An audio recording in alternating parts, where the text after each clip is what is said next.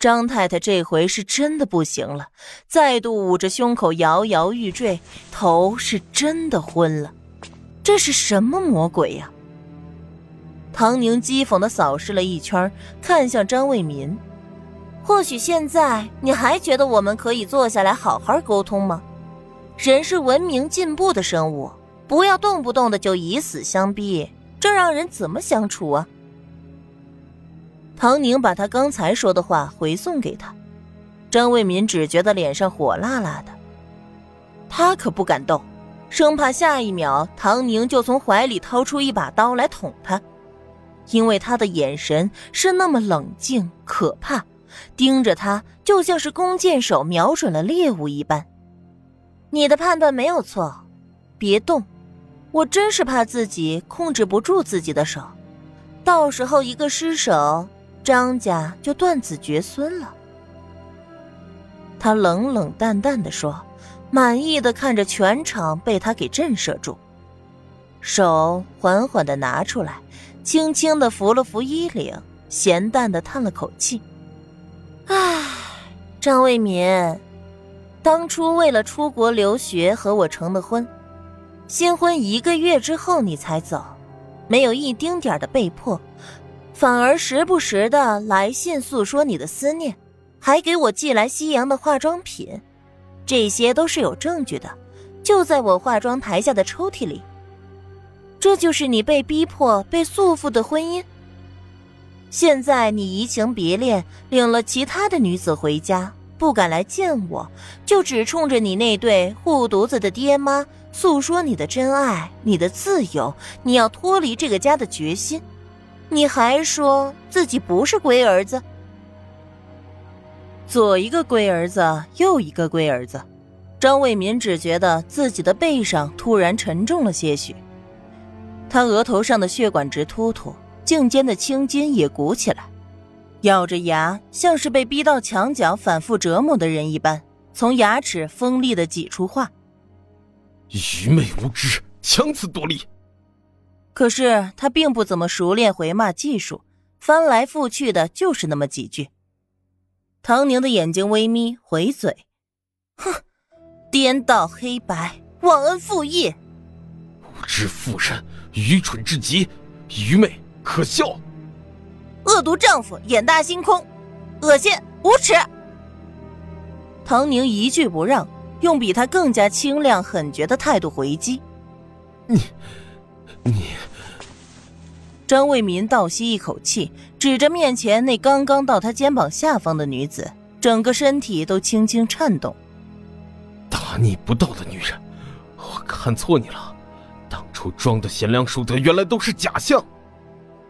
哼，令人作呕的男人，我才是瞎了眼，当初装的温和情深，全都是虚伪。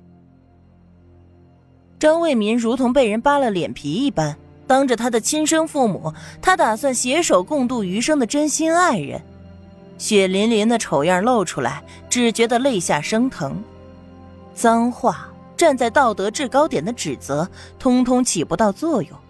怒火攻心之下，他使出了他最不屑的杀手锏，也是这个时代的男人可以随心所欲乱搞的底牌。唐氏。你忤逆不孝，定撞丈夫，早已犯了奇出之条，我休了你！他嘶吼着，一字一句斩钉截铁。空气一时陷入死寂，众人都意味不明的看向唐宁。这一下总该服软了吧？哪个女人要被夫家休弃还能不慌的呢？尤其是那个瘫在椅子上的张太太，昏昏沉沉的脑袋突然清明了。正冷漠而又解恨的看着儿媳妇儿，众人瞩目中的女人居然没有慌，反倒是笑了起来。不过，人在极度惊恐之下发笑也是可以理解的。可随即，他矜持的用帕子按了按眼角，笑得泪花都涌出来。你，你要休了我啊！他再度看向张卫民，看他那张还算称得上英俊的面容上，全然没有了斯文，只剩下了欲置他于死地的嫌恶。你这个满口进步、自由、权利的人，居然把那陈腐不堪的七出之条全都记得清清楚楚，还要用那些教条作为武器来对付自己想要抛弃掉的妻子，还 真是滑天下之大稽！我唐宁这辈子都没听说过这样可笑的事情，从来没见过这样卑鄙无耻的人。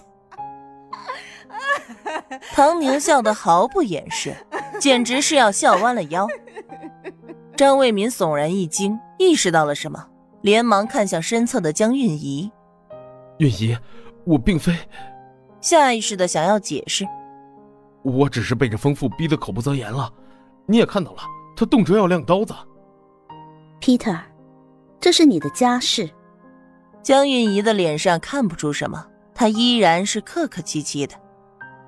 我一介外人，并不好参与，你自己处理就是了。只是言语当中却有些过分的客气了。果然，张卫民所有事情皆可解释，哪怕他移情别恋，但他用出七出之条来休弃原配妻子，却无可辩驳。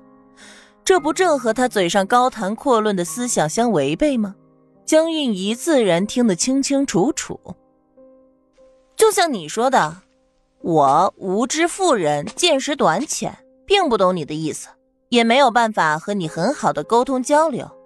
只不过我也不是个傻子，我只相信我的眼睛看见的，耳朵听见的，却也得出了一点微末的理论，那就是。在你口中的这个封建的礼教，在和你的利益相违背的时候，比如说你要抛掉这个老式的旧的家庭，去追求你的新爱人，并与之建造一个新式家庭时，它就是束缚你灵魂和思想，并且扼杀你自由的枷锁。